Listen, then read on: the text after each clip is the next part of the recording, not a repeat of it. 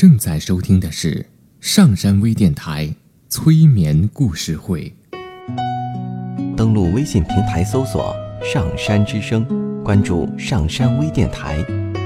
刘铁铮新浪微博艾特心理咨询师刘铁铮，微信平台搜索“铁铮心理”。欢迎收听今天的节目。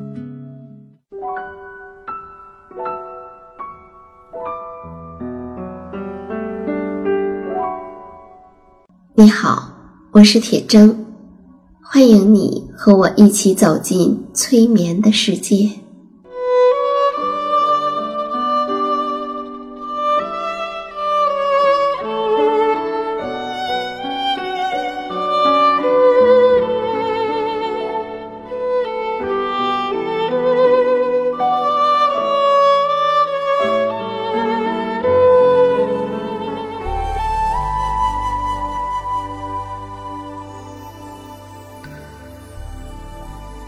催眠并不是催人睡觉的意思，催眠也并不神奇，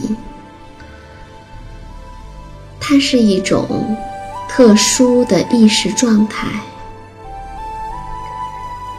在这种状态中，人们的注意力不是跑来跑去的，而是聚焦在某一个焦点上。事实上，催眠就发生在我们身边，每一天。现在，请你坐下或者躺下，调整你身体的姿势，去体会催眠的感觉。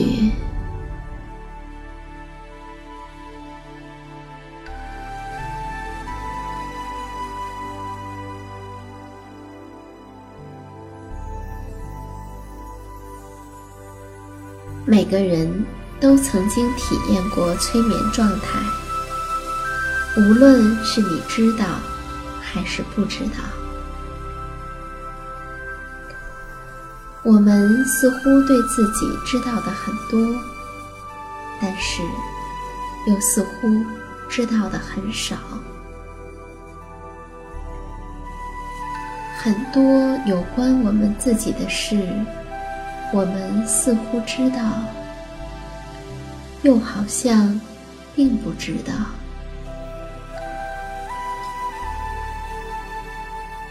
比如说，我们大部分的身体功能，并不是受意识所控制的，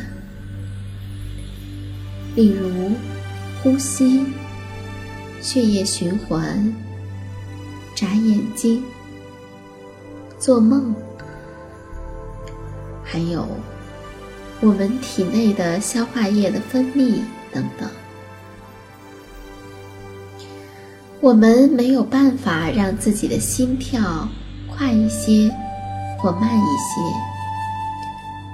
没办法让胃酸分泌的多一些或少一些。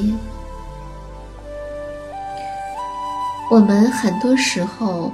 都不太了解自己的身体是怎样运作的，就像你也不知道自己是怎样就进入到了催眠之中。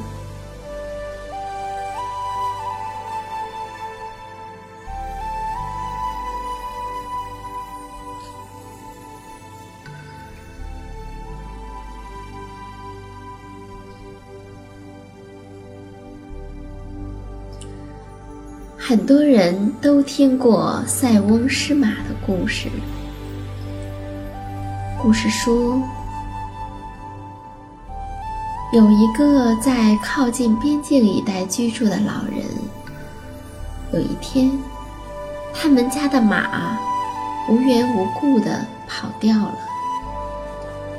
人们都前来慰问他，老人却说。这怎么就不能是一件好事呢？过了几个月，那匹马带着胡人的良马回来了，人们又都前来祝贺。那老人又说：“这怎么就不能是一件坏事呢？”他的儿子很喜欢骑马，看到这么好的马，更是按捺不住。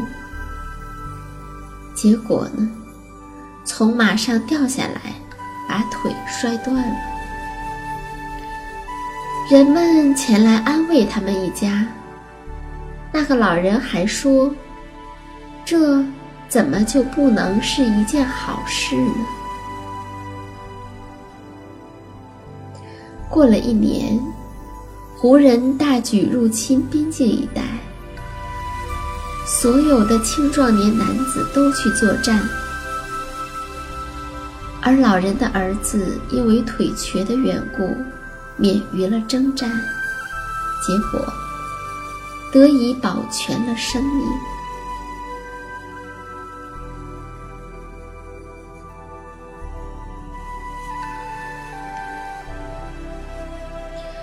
塞翁失马的故事，几乎每天都在上演着。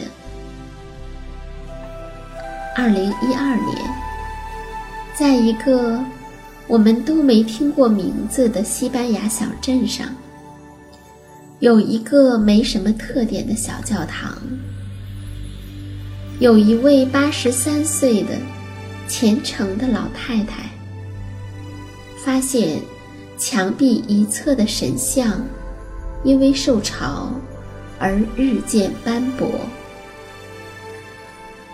这张壁画是由一位西班牙画家在一九三零年左右绘制的耶稣画像。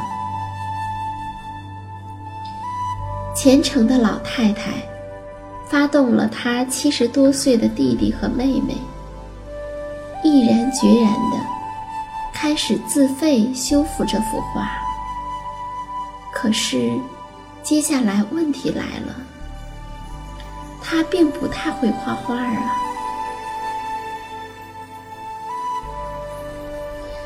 但是老太太还是每天坚持去教堂，认真的修复画作，画了一天又一天。可是。画着画着，周围的人就开始慢慢的议论：“哎呀，这画的太丑了。”终于，他们不让他继续画了，因为他已经几乎把耶稣画成了一只猴子。也有人说，像是刺猬。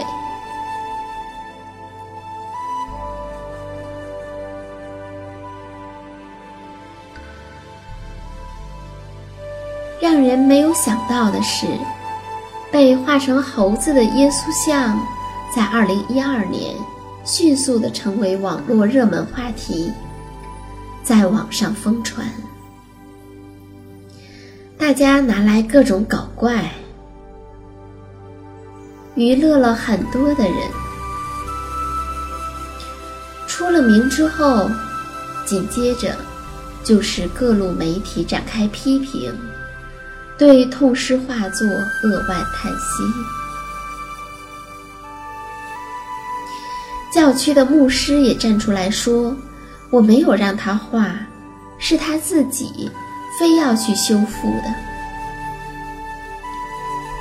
受到了众多媒体猛烈攻击的老太太，伤心极了，差点儿都抑郁了。原画作者的孙女，以及各路修复高手，纷纷前来关心这幅画作，希望可以恢复壁画原来的样子。可是，老太太已经勤奋地把耶稣的整个脸都给画了，毁得相当彻底。专家的结论是无法修复。镇长作为管理人，被搞得压力很大，都考虑要不要对老太太采取法律行动了。然而，事情却突然转变了。人们在网上看到消息后，都想来看看这幅猴子版的耶稣，这导致当地的游客量暴增。现在，它已经不再是默默无闻的小镇了。各种旅游攻略、电视节目都开始介绍这个登记居民只有四千多人的小镇。从这幅画出名之后，已经有超过十五万的游客跑去参观，而且。看这幅画，还要花上一欧元。要知道，欧洲的教堂普遍是不收费的，无论是梵蒂冈的圣彼得大教堂，还是巴黎圣母院，或者米兰大教堂，都是免费的，除非是灯塔，或者参观珍藏。可现在。要看这个被坏画、被画坏了的耶稣像，居然要收费了。源源不断的汹涌的人潮奔到这里，老太太突然成了西班牙当代最有名的非专业画家。二零一三年，他在小镇上举行了自己的个人画展。一共展出了二十八幅作品，几个酒庄甚至开始争夺这幅画坏了的耶稣像作为自己的商标。那由于这个教堂受到了世界的瞩目，结果呢，甚至牵出了教会贪污的黑幕。在新闻事件中，坚称没有允许老太太作画的教区牧师，被指控贪污了二十万欧元的教堂管理资金。这件事情惊动了梵蒂冈，他们对这案子展开了自己的调查。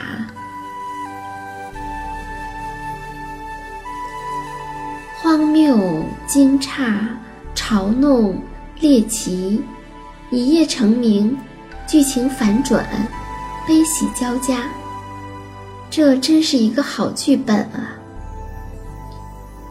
于是呢，它真的就变成了一出歌剧，目前正在彩排，据说即将上演。主创人想把首演就放在这个小镇上。